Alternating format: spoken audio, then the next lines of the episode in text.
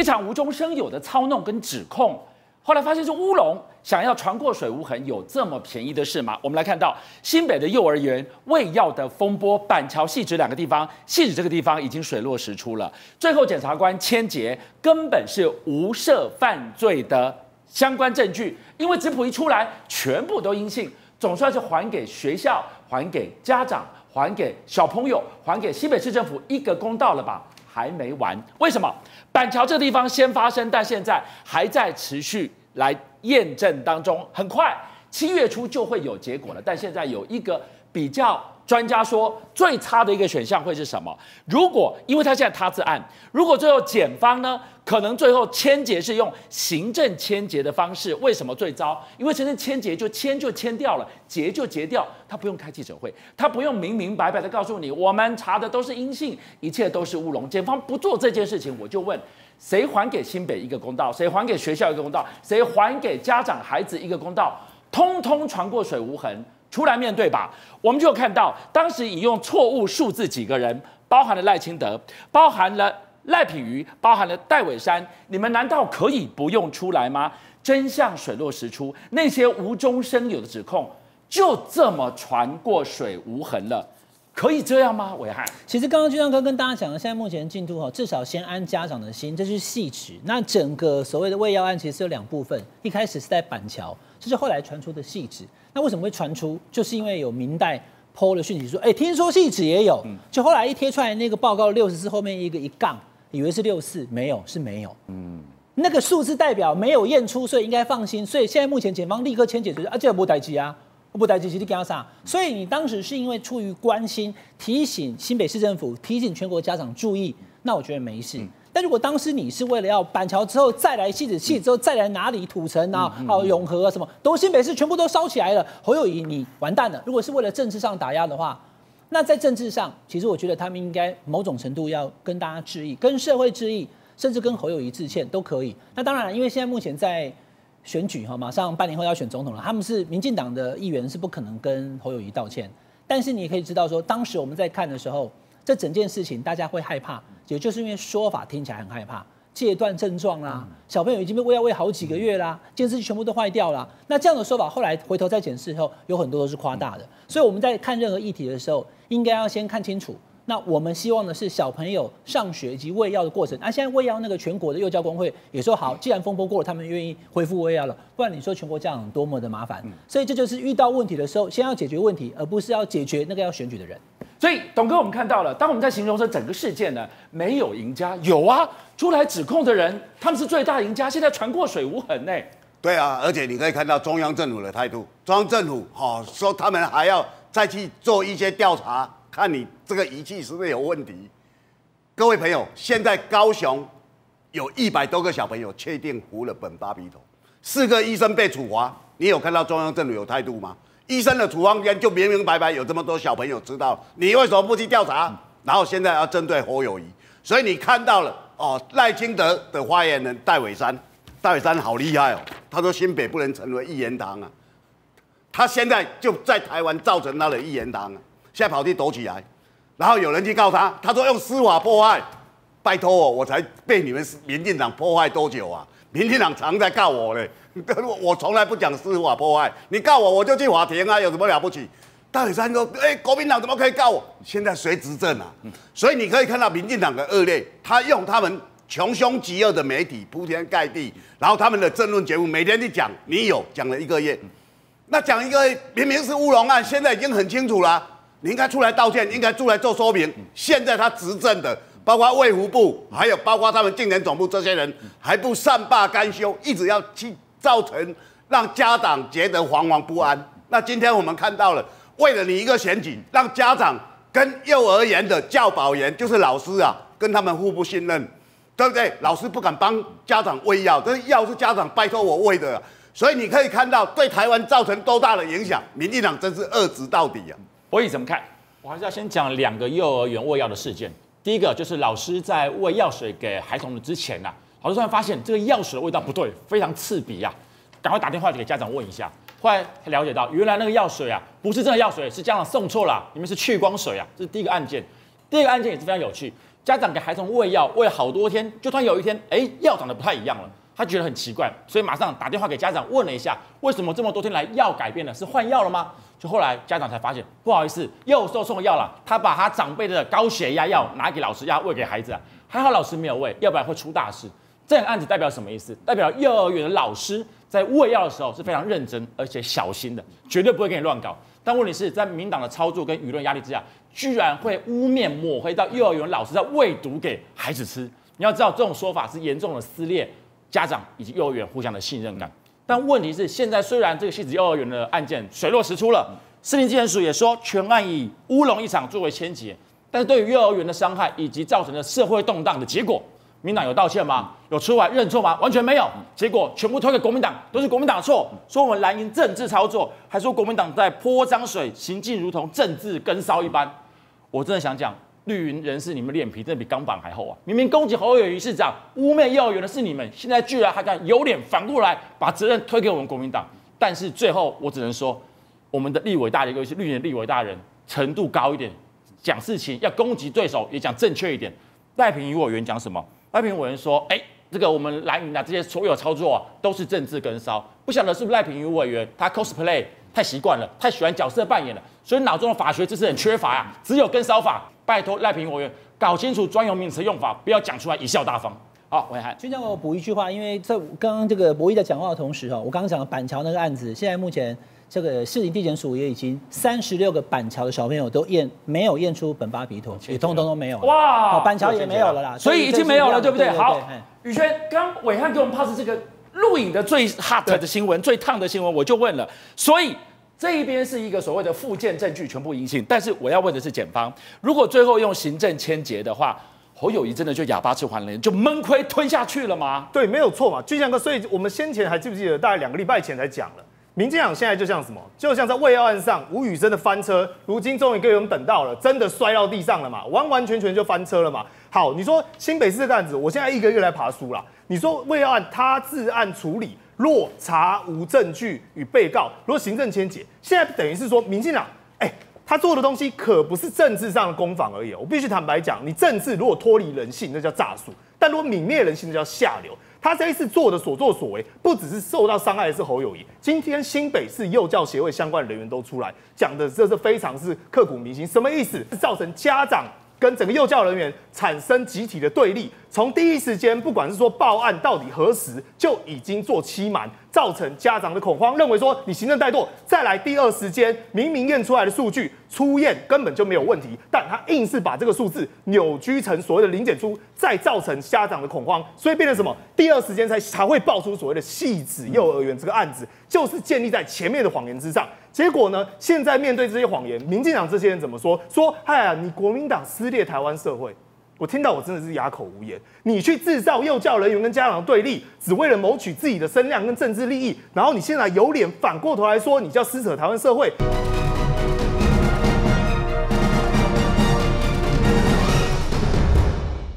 台湾景气好不好？你看租金就知道了。今天晚上我们给大家看到台北的烫金商圈、公馆师大这一带，金建导电潮啊！单凭租金本来两万哦，现在一路降降降降到五千，还是留不住客人。十年的星巴克为什么决定撤租呢？你知道现在房东想找租客、留租客都不容易，寸土寸金的东区。要是你能租到 Seven Eleven、鼎泰丰这一种稳定现金流的客户，厉害修好兴啊！居然出现这样的包租婆，被称作是东区张淑晶，到底是怎么样的行径，把这一楼的这个房客通通赶光光？我就问，东区空洞化，你怪谁啊？好，今天还有观众朋友，春江水暖鸭先知。这个租金到底是涨还是跌？嗯、这个租金到底能不能帮我能够回本？这是店家老板他们最在意的。所以呢，一句话叫做又期待又怕受伤害。害啊、因为这两年 COVID-19 的关系，国外的观光客也没来了，而看到现在目前韩国、香港的回来的大陆旅客，以前自由行，对。一年来四百万人，现在没有嘛？那如果没有的话，我有办法回到以前的荣景赚那么多钱吗？那我当房东，我当老板，我跟房东之间，我有办法租那么多钱吗？嗯。所以他们就会担心，可是呢，因为疫情已经结束了，开始就像哥讲了，已经有慢慢回温，这个整个租金要往上涨的一个趋势了。在西门町，大家应该都去过西门町，台北的西门町现在呢是一点二万一平哦，一点二万一平，所以你随便租个二十平、三十平都要多少钱？就要三十万了。嗯、你看这个叫成都路十七号哈，那它是什么？捷运站刚出来，嗯、所以现在的租金的，在西门町的实价就是这样。那现在出现的这个价格其实是过去三年的新高，是因为过去两年都疫情没有人来嘛，那现在开始冲上去了哦。一平我再讲一次，几倍都一点二万。你要是租个二十平，那就二三十万了。那西门町再往里面走，这个如果你是西门町人，你一定有印象，有一个。就是以前的肯德基大楼。那俊相哥，你要知道哦，这个大楼在过去这两年，我说疫情期间，它根本是闲置的，因为它根本就没有用了，养蚊子啊，没有客人嘛，所以那租金贵，所以呢就先把它停下来。好，那现在疫情过去了，对不对？居然有一个泡泡玛特，这是一个公仔，大陆的公仔店，你知道吗？那可爱的这个泡泡玛特哦，他直接把它租下来，你知道多少钱吗？一百五十万元一个月，一个月哦，哇，几百个咋办？那就增效了，真的吗？好，那有人讲到商业机密，你有没有看到七月？我告诉你，你去算，因为这栋大楼有五层。所以一层三十万，五层一百五十万，哎、欸，差不多啊。这边不就是，是对不对？十几二十平就要三十万嘛。所以它整栋下来，然后这个泡泡玛特，基本上呢，他认为对于公仔市场高端的消费，嗯、有人就好几万块，大家买一个公仔，他把它租了，对，一个月一百五十万租下去了。再往外看，你看到包含了台中，我的故乡，还有南投，南投的这一家星巴克咖啡店哦。它现在成为这个南投店租最贵的店，因为它一个月要二十二点五万。但是台台中南投跟台北不太一样，因为第一个它的风景好，后面可以看到整个好南投的风景。然后呢，它外面占占比大，除了它这栋建筑物外，外面还有停车位啊。所以国中起来说呢，它一个月是二十二点五万。那草屯的麦当劳呢，也是大概有没有二十三万？所以在南投就是这个价格哈，一整家店大概二三十万。台中的这个烧烤店呢是七十八点七万。好，租租金是七十八点七万，可是呢，它的占坪比较大，它是一个很大五百平的店，所以每个地方的店不一样。但是呢，到了台北，我刚刚讲的西门町，还有师大路，等下告诉你的，因为租金上涨，或是说这两个没有生意的关系呢，有一些店也负荷不了，就把它收掉了。好，刚刚从南投我讲回台北，台北的这家第一家的鼎王在光复店啊，哈，就是在那个光复北路快要到南京东路地方呢，因为租约到期了。那个价格他也觉得不行，他不是只有结束在台北市的鼎王，是这一间不要了，所以租约到期，他现在哦已经熄灯。六月十八号前几天他已经没有再做了。再看的是哪里？再看的是这个公馆商圈。俊亮哥，我这个数字你看就很清楚了。二零一八年的时候呢，你要看到了它的这个租金一平是多少钱？一万九千一百六十四，比这个西门町现在一点二万还贵，有没有？贵。现在西门町是一平一点二万嘛？对。五年前二零一八的时候呢，公馆商圈一平是一万九块两万。但现在整个跌到剩多少？今年二零二三年第一季四千六百六十九，我爸哇，这个非常有感，所以租金绝对是有感的。因为以前一平要快两万，现在一平大概五千，为什么？因为不知道疫情过后会不会有生意嘛。那你再往外推，师大路也是一样，师大路的这个星巴克，刚讲这个是南投，这是师大路的，哎，你看它占地就没有人大，没有停车位，可是它一个月要多少钱？它一个月要四十几万啊。所以一个月四十几万，哎，大家觉得不行，他就把它退出了。所以呢，租金基本上要看你的地段，对，还有你的坪数以及你的来客率。嗯，那在都会区，当然它租金会比较高，因为它一个月能赚的钱比较多。只是如果没有办法回到疫情之前的融景的话，每一个这个老板都会去算，我付这个租金，我能不能够回本，大家都会有所考量。好，你进一步来看呢，寸土寸金的在台北东区商圈。应该比较好租了吧？如果我还能租到像 Seven Eleven、像鼎泰丰这样的一等一的房客，哇，那你真的是吃不完了，好好稳定一个长期的合作。没有想到这个房东居然把这么优质的客户。十年来通通赶跑了，这是搞什么啊？所以其实租金只是当老板的其中一个 concern 而已啊。我还有第二个考量是什么？我租金付这么高，我能赚回来之外，我不要遇到二房东啊，嗯、坏的房东我得卖啊。这家店，观众朋友，我去过，在这个哈，就是呃忠孝店啊，大概延吉街二一六巷跟忠孝路口呢，有一个鼎泰丰。那观众朋友，此此照片成追忆，因为他已经早就没有开了。两千零一年的时候，他去这个叫做阿波罗大厦，嗯、阿波罗大楼。他跟他租了这个店以后呢，一路到两千零七年这七年，二零零七年的时候换约，变成是他的地主户一个孙小姐，他直接承接租约。那观众朋友，我觉得中间有个很奇怪的猫腻，就是二零零七年换约的时候，他跟他讲什么？第一个押金七百一十八万，哦，押金很贵哦，你要先押着，你要租的嘛，好不好？第二个，你每个月现在都已经电子支付比较多了，当时两千零七年还没有，你每个月的鼎泰丰的这个每天收的现金是交给我哎。房东在二楼，他直接把你收走了。收完以后呢，报表算出来以后，然后我再把我的利润扣下来之后，把钱还给鼎泰丰。哦，很奇怪的约啊，还有这样子的约啊。对啊，好所以他说，那他可能开出这个条件，不然你就不要租嘛。对。所以二零零七年以后呢，就变成这样的模式。可是观众朋友，从二零零七到二零一四这七年，后来鼎泰丰决定要结束营业，我不知道为什么原因、啊。什么原因？我不知道什么原因，他他结束营业，可是他歹奇别说啊，你说要结束营业，第一个我刚刚讲押金七百一十八万，他不退给你的，他说那楼地板有漏水什么的，我要把你扣下来。第二个，我的先前我讲的每一个月的现金流交给房东，再转给鼎泰丰那个钱，他也不跟你结算。所以鼎泰丰讲说不对啊，那你这样把我扣了一千五百万啊，他就告了这个孙姓女子。嗯、没想到孙女子反告，那鼎泰丰把我租给你的房子弄得乱七八糟，地板都坏掉了，我求偿五千万。所以呢，就这样子进入到了官司的缠斗。啊，二零一四我就不续约，到现在九年了，还在互告。对，这个房东，我觉得这这到底怎么回事、啊？那如果你以为鼎泰丰只是特例，错了，因为在这个阿波罗大厦的店非常多，旁边还有 Seven Eleven，还有 Timberland，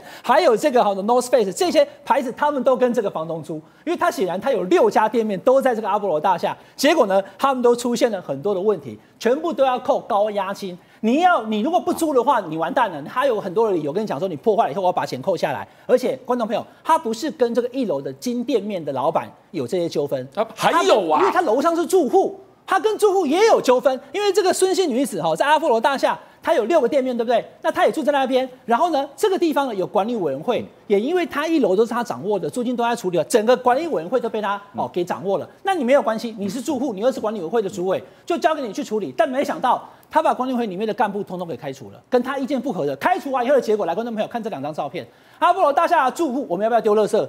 垃圾没有人丢，因为我里面的这些物业，我的保全都被主委给开除了以后，没有人处理垃圾，都丢在楼梯间，然后蚊虫臭味，他们怎么办呢？一百多户的这个住户，阿波罗大厦的，大家联名说，我们要来告这个孙姓主委，因为他业务侵占、伪造文书，而且还有背信。好，我们看到是寸土寸金的大安区，我们就来找大安区选出来的市议员佩君，这一个孙小姐啊，孙姓女子，哎。在他们房客眼中，怎么名声可以臭到传得这么多年，传得这么远啊？我其实刚好上个星期有到阿婆里面去，然后当时我看到，其实先看到公告，让我觉得非常奇怪，因为在这个公告同一一边是写，呃，什么时候要召开管委会，但是旁边又贴了另外一张，就是。某管委会是假的，请你千万不要去参加，这个是没有决策权的。我相信博应该有看到，就是变成住户里面在互杠，所以我才会了解说，哦，原来有这一波的这个纠纷哦。但我其实要讲的是，大家可能会想说，那鼎泰丰虽然是一个有名的店，那他离开了东区之后，就是他单一业者的损失，到底对台北市民或者说对整个东区商圈有什么样的影响哦？大家如果往回去看哦，东区商圈开始进入所谓的这个衰退期，其实就是从这个鼎泰丰离开了这一家店开始。那是一个起点，从那时候点燃了这个东区的店退店潮。大家如果有印象的话，当时有很多的这个新闻，然后呃，林泰峰其实话讲得非常含蓄，就是说因为这个租金的考量啦，或者是自己这个拓店的需求，尽量把它导向是这个经营里面的内部考量。可是那时候大家不知道是其实是业者蒙受了很多跟住户之间的压力哦。大家应该知道这个呃餐饮业者在这个坊间应该算是相当有口碑，不管是经营啦，或者是这个系统企业形象。都是有一定水准的，但是他在这个地方，因为生意非常好，大家应该有印象，大排长龙。因为他搬走之后，搬到别的地方去拓店，连带的让很多观光客本来因为要来吃饭，顺便去观光的这一件事情，就跟着一起异地，一起一起搬走了。所以东区的这个呃衰退潮，如果你就回溯，其实很明确的可以回溯到这个鼎泰丰离开这个点，对东区造成的影响是到现在还余波荡漾。所以原来我刚才一直在想东区的空洞化。对，他的左右邻居，他的那一条巷子里面，然后接下来开始就延伸到中孝东路上四段，到现在还有很多的店面都还空着。那当然，房东有他的考量，不管是租金的平稳，或者是他其他自己使用的合理范围里面。但是，呃，不可讳言的是，鼎泰丰的离开，其实对整个东区的商机是一个重伤。我以为你也是大安区选出来的，这这个这个孙姓女子大名鼎鼎啊，是。你讲，虽然租金有高有低啊，但是二房东却是只多不少啊。连我们的选举大安区这个阿波罗大厦，它的位置非常好，它是在忠孝东路四段跟二一六巷的路口交叉口，它也是一个住商混合的大楼，所以每天人来人往非常的多。先讲这个所谓这个二房东这个孙姓女子啊，她状况是非常的糟糕啊。第一个，她的状况就是当很多房客要退租的时候，她会用一些很奇怪的名目去扣押了房客他的押金，就是不还给你，有几百万、几千万都有。然后甚至呢，他呢可能还掌握了所谓这个管委会的资源，所以就是说，他可能有疑似啊冒用盗领这个公积金事件来作为私人的用途。那这些都还算了，后面的更严重是也更好笑的是，当他这种状况发生了，跟住户闹很不愉快的时候啊，他索性啊直接把保全开除，把物业开除，就会照上面照片上所看到的，整个大楼、整个社区啊，全部遍地的垃圾啊，中庭是垃圾，楼梯间也是垃圾，臭不可闻呐、啊，好像在黄金地段上面的贫民窟一样，所以里面的住户都非常反感。所以现在呢，处理方法其实很简单，因为大家都知道管委会属于私权，管委会主委的选举是整栋大楼住户自行来决定的。但问题是，这么简单的案子，为什么一直拖到现在，甚至上报了都还无法好好的处理？因为案情远比我们想象中的更复杂、更不单纯。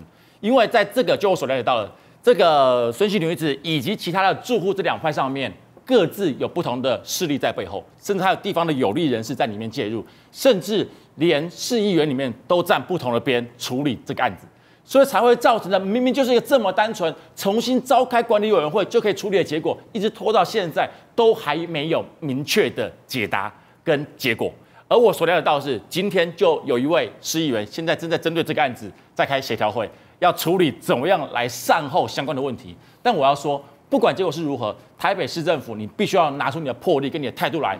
事情我当然知道有很多的压力，但问题是。对或错只有一个，秉公处理，该怎么做就怎么做，还给所有住在里面的住户一个公道，我觉得才是市政府应该做的事情。邀请您一起加入五七爆新闻会员，跟俊相一起挖真相。